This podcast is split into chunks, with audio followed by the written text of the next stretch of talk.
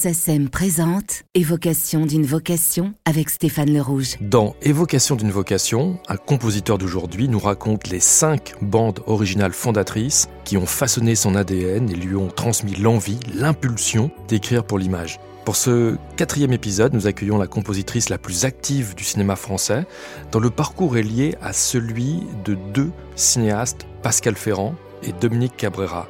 Pascal Ferrand est d'ailleurs à la fois sa sœur et mère de cinéma, puisqu'elle lui a offert son baptême de long métrage avec petits arrangements avec les morts en 1994. À ce jour, les partitions emblématiques de notre compositrice s'intitulent L'autre côté de la mer, Le lait de la tendresse humaine, Lady Chatterley, Le cœur des hommes, Bird People, Corniche Kennedy. Bonjour Béatrice Thirier. Bonjour Stéphane Le Rouge. Euh, merci d'être présente aujourd'hui dans Évocation d'une vocation. Vous avez choisi de nous parler de cinq euh, compositions pour l'image, pour le cinéma, de périodes différentes, de compositeurs euh, différents, de langages différents, et qui sont cinq partitions qui ont eu une, une influence sur votre vocation. Et vous avez choisi en premier lieu une musique écrite par quelqu'un qui est quasiment le, père fondateur de l'école française de musique de film, Maurice Jobert, compositeur mort à 40 ans sur le front en 1940. Et cette, partition, c'est La Talente de Jean Vigo. La Talente de Jean Vigo, je crois que c'est un des premiers films qui me marque très très très profondément. À l'époque, euh, je sais pas, en tout cas, je suis à l'école primaire et euh, il y a un truc qui, ressemble à collège au cinéma, sauf que c'est, les, les instituteurs nous amenaient, les institutrices nous amenaient au cinéma. Et je vois ce film et je suis bouleversée, quoi. Voilà. Pourquoi? Parce que je le trouve beau. Parce que c'est, peut-être euh, Michel Simon, l'histoire, la péniche euh, et la musique. Parce qu'à l'époque, évidemment, j'ai déjà des oreilles euh, qui sont beaucoup plus, beaucoup plus âgées que moi. Et je, me rends compte que là, dans cette partition-là, il y a un grand compositeur. Donc, et une manière d'utiliser aussi la musique. Je crois que ça me touche et qui est différente. À chaque fois qu'il m'est donné de, revoir euh, la Talente, euh, spécialement euh, le moment où elle monte sur la péniche, où elle est le départ de la péniche, le, départ de la péniche où elle arrive comme mariée, où elle a peur de lui, où le chat l'attaque et le griffe et où à ce moment-là elle décide de prendre dans ses bras celui que cinq minutes avant son futur époux elle considère comme une menace. Et là déjà elle a ce geste charmant de, de, le, de, le, de le bercer, de le prendre dans le bras avec le regard déjà de, Michel Simon, inquiétant mais envoûtant. Il y a cette musique et je suis émue aux larmes. Voilà, je trouve que c'est c'est une justesse, c'est une fragilité, c'est une fraîcheur. Euh, et, voilà, c'est parti. Euh, c'est parti dans ce qu'on va dire la fascination, l'émotion. Alors c'est quelque chose qui doit me caractériser, que quand je suis envoûtée, quand je suis charmée, j'ai envie de faire pareil. Et ce qui est très curieux, c'est que Jobert avait un point de vue qui, d'une certaine façon, a rejoint le vôtre, évidemment à, trois ou quatre générations de, distance. C'est que Jobert... Euh, à l'époque, dans les années 30, s'opposait à l'esthétique hollywoodienne qu'il détestait. Il détestait les, euh, pas forcément l'écriture de Max Steiner, mettons, il détestait le rapport de la musique de Max Steiner à l'écran. On disait, mais tous ces films dans lesquels la musique ne fait que bosser ce que l'on voit à l'image. Il disait, il faut que la musique, au contraire, soit un, un prolongement poétique de l'image et qu'elle apporte quelque chose que le metteur en scène n'a pas filmé. Et cette idée d'état supplémentaire qui vous est chère aussi. Oui, la musique, ça doit être un, état du film. Et ça doit pas évidemment raconter ce que, ce que le film raconte. Et puis, il y a, aussi une chose, je pense que, que, Maurice Jaubert a, sentait, s'il l'a pas dit, que moi j'ai ressenti aussi, c'est que vous savez, vous prenez des images, vous pouvez mettre n'importe quoi comme musique, en fait, si vous réfléchissez un peu. C'est un truc que faisaient les, les, les, journalistes de, de, de, un moment de, sur France Télévisions quand ils commentaient les buts. Suivant euh, le fait qu'ils aimaient le but ou pas, ils mettaient des musiques qui influençaient sur ce qu'on regardait. Donc, un but, moi je suis désolée, hein, je suis, je suis pas spécialiste de foot, mais c'est quand même un peu toujours la même chose. Hein. C'est toujours, peu importe, l'action, ça se ressent. Bah, essayez. Donc, euh, en fait, le problème, c'est de, de, la musique et de l'image, c'est que ça fonctionne toujours un peu. Donc, on peut toujours trouver une espèce de justification à ça. Mais par contre, quand on a décidé que la musique était un état, une possibilité, un niveau du film, là, ça devient très différent. Et là, il faut vraiment s'appliquer à ce qu'on fait.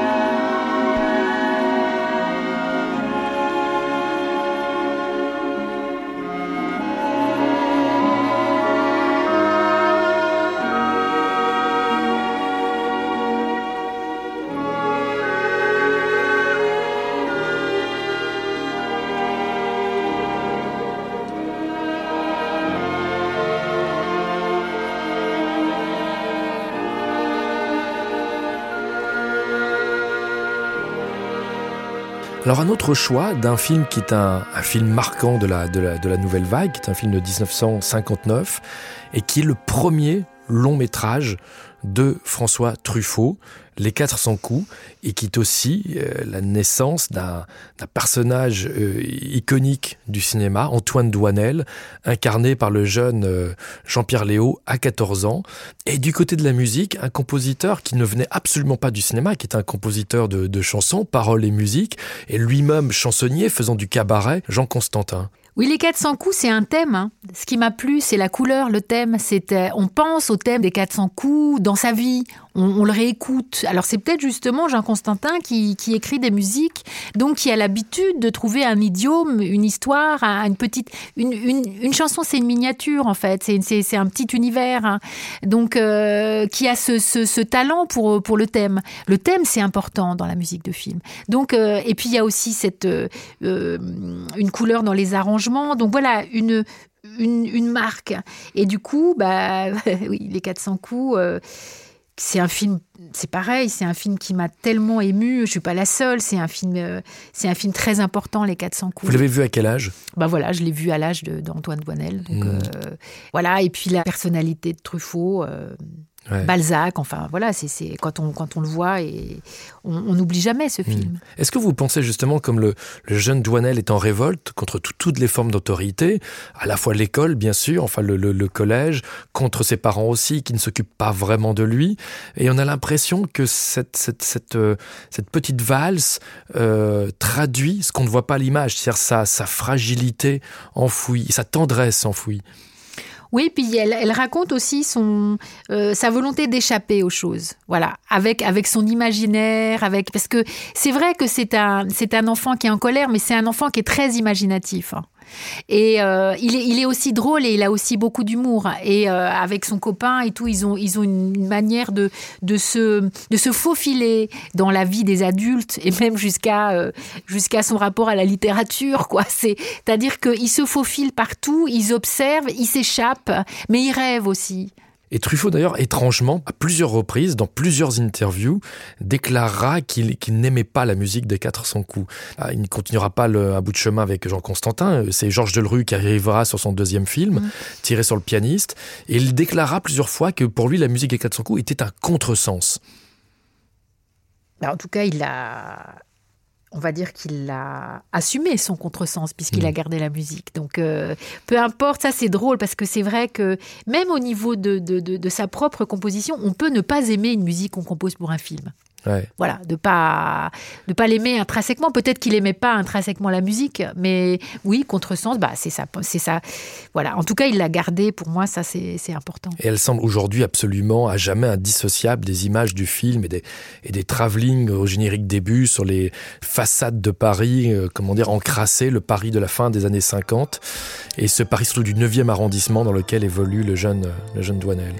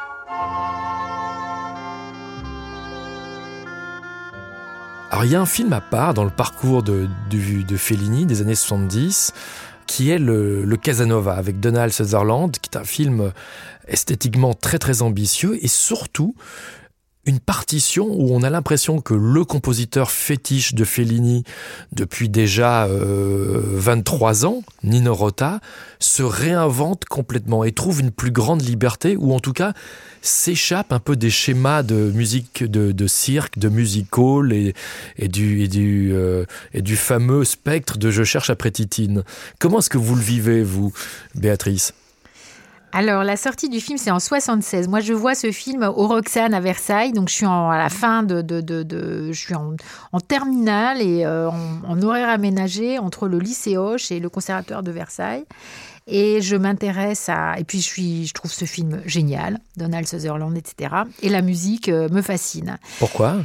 Parce que sur un film historique, justement, Nino Rota, comme vous dites, il échappe à une espèce de facilité qu'aurait été de faire une musique de film. Et ils, ils ont l'idée de cette musique, de cette, de, de, cette boîte à musique, enfin, de, ce, de, ce, de cet automate, qui est le double de, de euh, de Casanova, symbole phallique s'il en existe un, et il fait cette petite musique euh, euh, que, que je trouve super bien faite, voilà, parce que c'est toujours pareil, j'ai des oreilles de professionnel et je trouve que son thème est magnifique et que c'est une très très belle idée.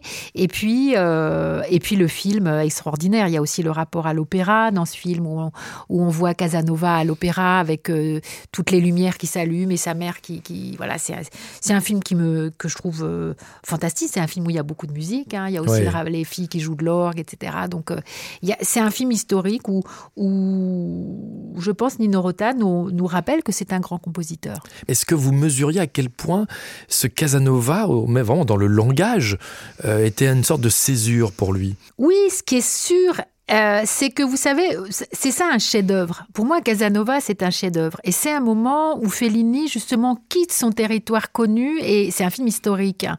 Et donc, il se déporte, et il emmène Nino Rota avec lui. Et euh, ils inventent quelque chose, parce que justement, ils sortent de leur cadre. Tous les deux, ils ont fait quelque chose d'extraordinaire. Euh, vous parlez de, de, de chercher après Titine, mais ils ont quand même réussi à rendre gloire à la musique populaire italienne. C'est un c'est un fonctionnement. Euh, donc, c'est un moment où ils réalisent tous les deux un chef-d'œuvre et donc ils vont encore beaucoup plus loin. Et qui dit chef-d'œuvre, il y a une espèce de nouveauté, il y a une espèce de mystère, il y a quelque chose qu'on n'a jamais vu ou entendu avant. Et il y a une force là-dedans. Et donc voilà, c'est peut-être une musique de Nino Rota qu'on entendra beaucoup moins que les autres parce que euh, parce que euh, bah voilà c'est elle, elle, est à part et elle casse le moule oui, et mais en tant que, puisque là, à l'époque, je suis une apprentie compositrice, je suis, euh, je suis une étudiante, ce qui, ce qui m'intéresse, c'est la nouveauté et, et quoi de plus nourrissant qu'un chef-d'œuvre, quoi de plus mystérieux. Vous savez, on fait des études sur le nombre d'or, etc. On va chercher à savoir pourquoi, dans une œuvre, tout à coup, il on sort de son équilibre et on fait quelque chose, un module totalement à part et qui va vraiment fasciner.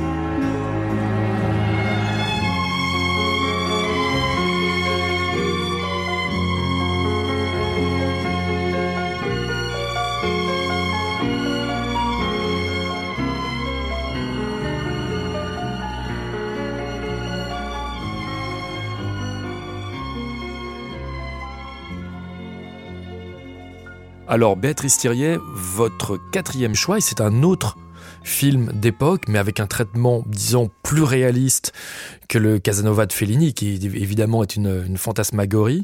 Et c'est un regard d'un cinéaste polonais sur la Révolution française, sur les idéaux de la Révolution française, à travers le, portrait d'une grande figure de la Révolution, qui est Danton, et avec une, musique, avec un langage et un parti pris disons, euh, très radical, euh, signé Jean Prodromides. Qu'a représenté ce film et la figure de, de Jean Prodromides dans votre parcours bah là, si vous voulez, c'est un choc parce que euh, tout ce que je vous ai raconté, c'est que depuis le début, donc voilà, je suis, euh, une enfant très douée. Après, je deviens une jeune compositrice, une jeune pianiste, etc.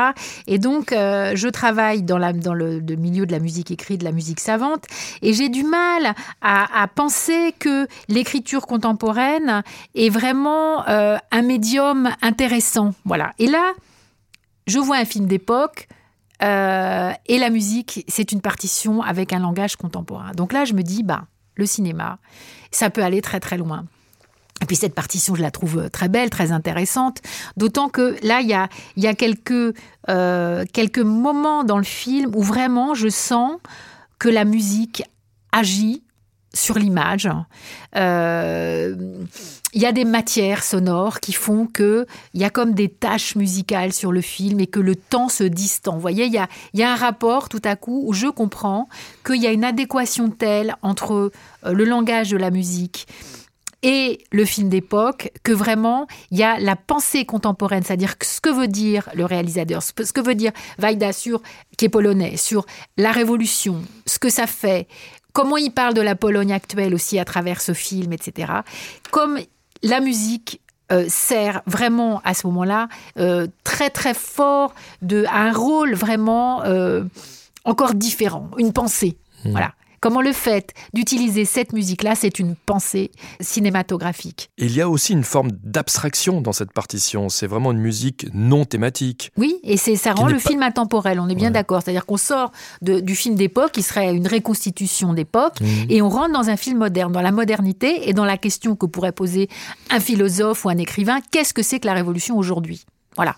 C'est tout. Et ça, c'est l'adéquation entre les deux mondes, c'est le choc entre les deux mondes qui fait ça.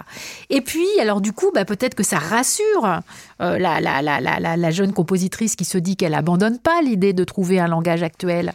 Euh, dans, c'est son propre langage. Mais du coup, je me dis vraiment, en fait, les cinéastes sont des gens qui sont très intéressants. Ça me rassure sur le langage qu'on peut euh, avoir au, cinéma. Et puis, euh, ça, j'ai une réelle admiration pour cette partition qui est Jean Prodromides, que je trouve vraiment magnifique, avec orchestre, euh, violoncelle solo, des chœurs. Bon, voilà, j'ai des oreilles qui sont capables de me dire, mais ce... et je me dis d'ailleurs, je me souviens, ce type est fort. Ouais. Et, et, et, vous allez le rencontrer, le fréquenter, et il va être pour vous, je dirais pas une sorte de mentor, mais, mais, mais presque, il va vous donner des conseils qui, vont, qui vous guident toujours aujourd'hui, euh, des années plus tard. Alors d'abord, il y a, y, a, y a, une anecdote qui est quand même euh, rétrospectivement assez fascinante, c'est que 82, c'est la sortie de, de, de Danton, et c'est là où j'écris la première musique de court métrage.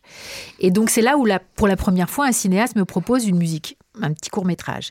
Et euh, l'histoire est assez dingue, c'est que je me retrouve dans un studio euh, de Joinville avec un ingénieur du son qui me dit que peu de temps avant, il a vu passer Jean Prodromides qui préparait son matériel pour, euh, pour Danton, qu'il l'a fréquenté. Et il me parle de la fascination qu'il a eu pour cet homme qu'il a rencontré. Et, voilà, et on continue à travailler. Et des années plus tard, en 93, 94, après petits arrangements avec les morts, la SRF me donne une espèce de prix elle me dit voilà, vous allez avoir un, parrain. On a proposé à Jean Prodromides d'être euh, d'être votre parrain. Et moi, je me dis la vache, j'avais vraiment envie de. S'il si y avait une personne à l'époque que j'avais envie de rencontrer, c'était vraiment lui. Donc, on va se rencontrer. Et c'est très important parce que à l'époque, j'ai dans mes projets d'écrire des opéras. Et en fait, euh, bah, alors Jean Prodromides, il a commencé par les Perses, hein, un oratorio euh, euh, fleuve à 20h30 sur ce qui était la télévision. La première chaîne de l'ERTF. L'ERTF, donc c'est un, il a derrière lui une œuvre importante. Et donc on se rend compte, je lui parle de, de, de, mes émotions de compositrice de musique de film, et surtout je lui dis, mais je voudrais écrire un opéra.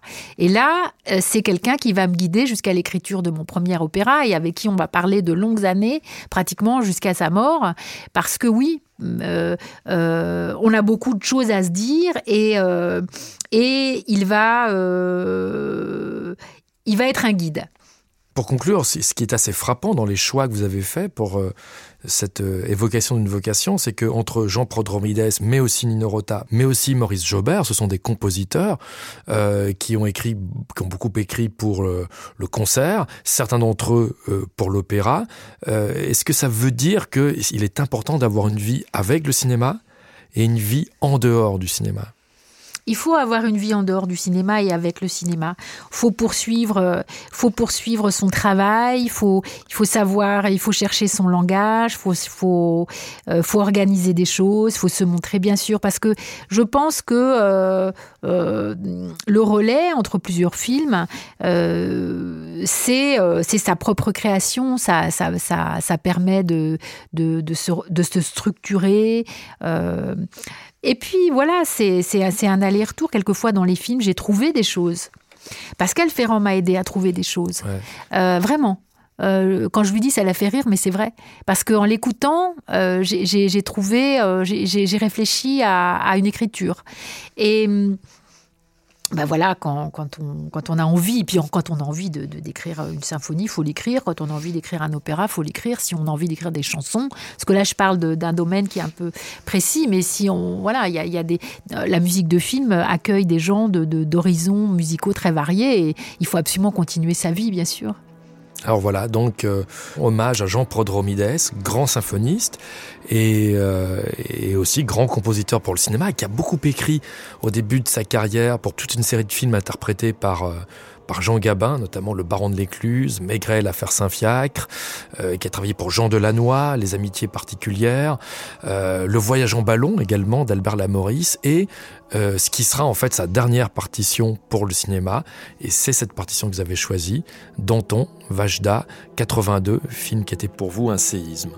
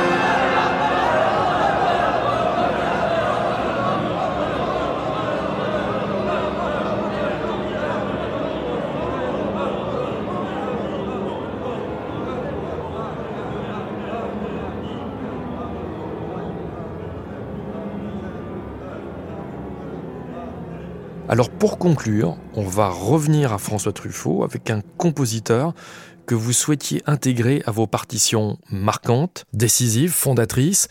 C'est Georges Delerue. Pourquoi?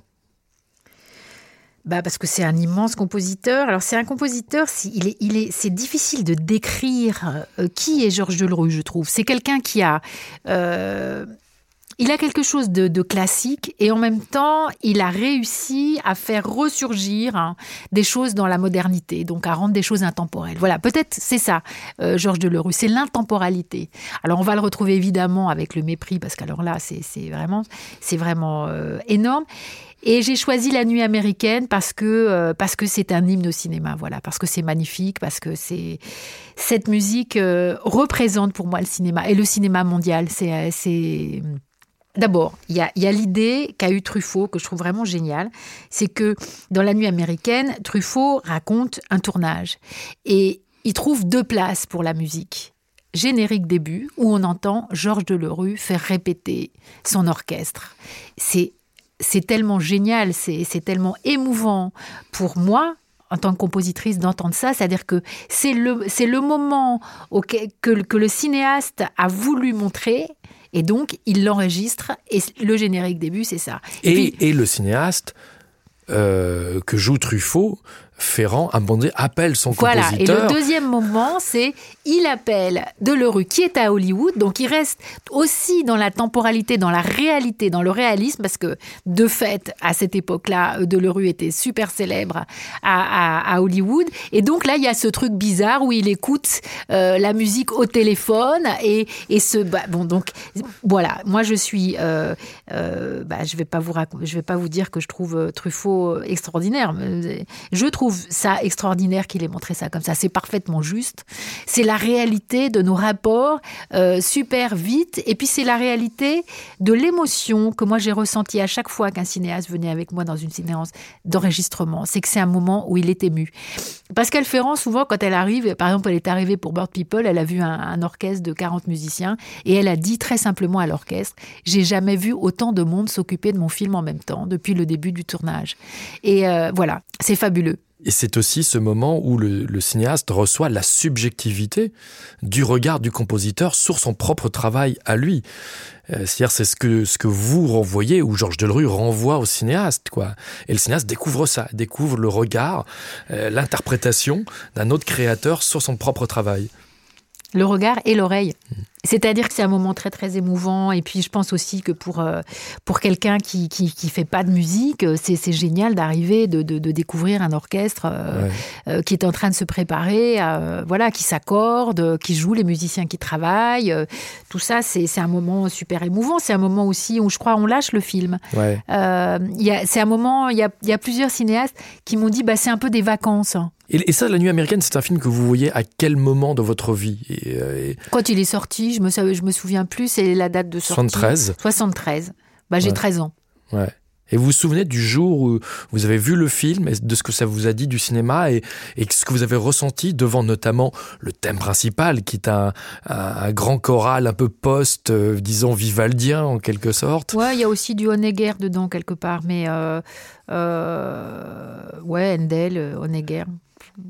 Et bah, je trouve ça magnifique. Voilà, j'ai envie de me lever. Vous voyez, j'ai envie de me lever euh, dans la salle et euh, parce que je trouve ça génial. Voilà, ce que j'entends ce, me bouleverse et je trouve que justement c'est c'est c'est une histoire de de ce classicisme de de parce que je crois qu'en euh, et c'est ça ça marche pareil pour le mépris. C'est qu'en imposant cette musique de facture assez classique euh, pas du true jazz par exemple vous êtes tout à fait d'accord alors qu'à l'époque il y a beaucoup de, de, de, de, de musique de films qui sont empreintes de jazz. Et, et, et complètement aussi déconnecté pour par rapport à quelqu'un comme Delru qui est né en 25 qui a exactement le même âge que Pierre Boulez de disons de la dominante esthétique de oui. musique moderne de l'époque. Oui oui parce que le cinéma le, le cinéma euh, s'en euh, éloigne quelquefois souvent pas toujours. Mais il euh, y a euh, voilà ce choral, c'est un hymne au cinéma, c'est ce que raconte. C'est pour ça que c'est juste et en plus moi je trouve ça beau. Mmh. Ça, là, il y a les trompettes, euh, fois dans l'aigu, euh, pas toujours très juste. D'ailleurs, c'est assez intéressant parce que dans la dans le dans la dans le prologue justement, de Leroux euh, règle son son orchestre et il dit, ah, je sais plus quel pupitre parce que j'ai plus le texte vraiment que c'est pas très juste et tout ça. Donc c'est aussi dans le le voilà c'est bah oui je trouve ça magnifique. Et puis tout le film est beau. Euh, c'est un film très très beau. C'est un film très émouvant. C'est un film euh, très senti euh... et eh bien voilà. Donc la nuit américaine le grand choral et Georges Leru il avait mis beaucoup de temps avant d'arriver à, cette idée d'un choral. Parce que c'est vrai que la musique d'un film c'est comme le film lui-même. Il lui faut un sujet. Et de Leru disait au bout d'un moment je me suis dit mais finalement euh, Truffaut a fait un film qui est une déclaration d'amour au cinéma. Et bien comme tous les grands compositeurs de l'époque baroque baroque il fallait qu'il écrivait à la gloire de Dieu un grand choral mais à la gloire du cinéma. Merci à vous Béatrice Thirier. Merci Stéphane.